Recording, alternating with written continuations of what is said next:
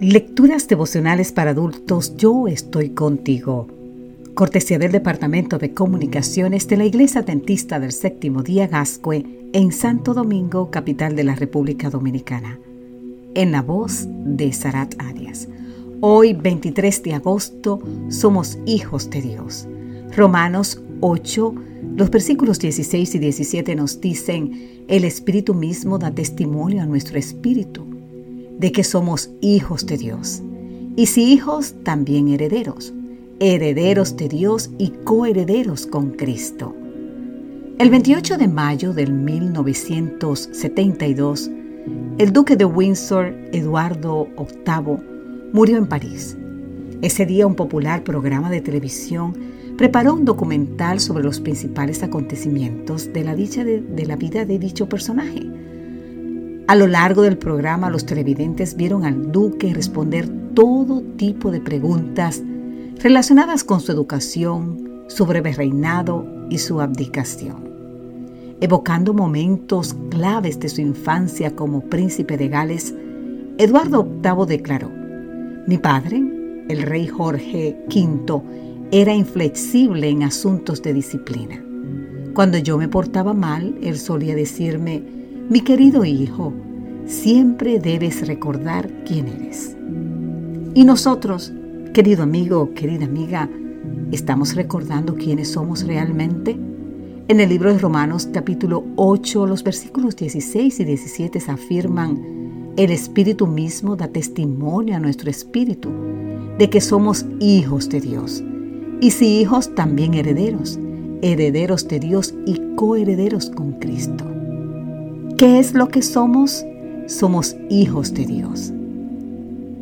Y para que nadie dude de esa verdad, el mismo Espíritu Santo testifica de nuestro nuevo estatus. Nuestra condición de hijos del Padre Celestial nos hacen herederos de Dios y coherederos de Cristo. Todo lo que pertenece a nuestro Dios.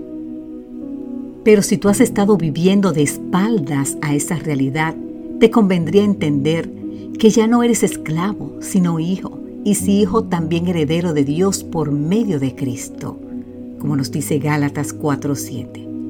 ¿Ves la relevancia de estas palabras? No somos esclavos, somos hijos, somos herederos según la promesa Gálatas 3:29. ¿Qué nos motiva a ser fieles a Dios? ¿Su segunda venida? ¿El castigo eterno? ¿Recibir la recompensa?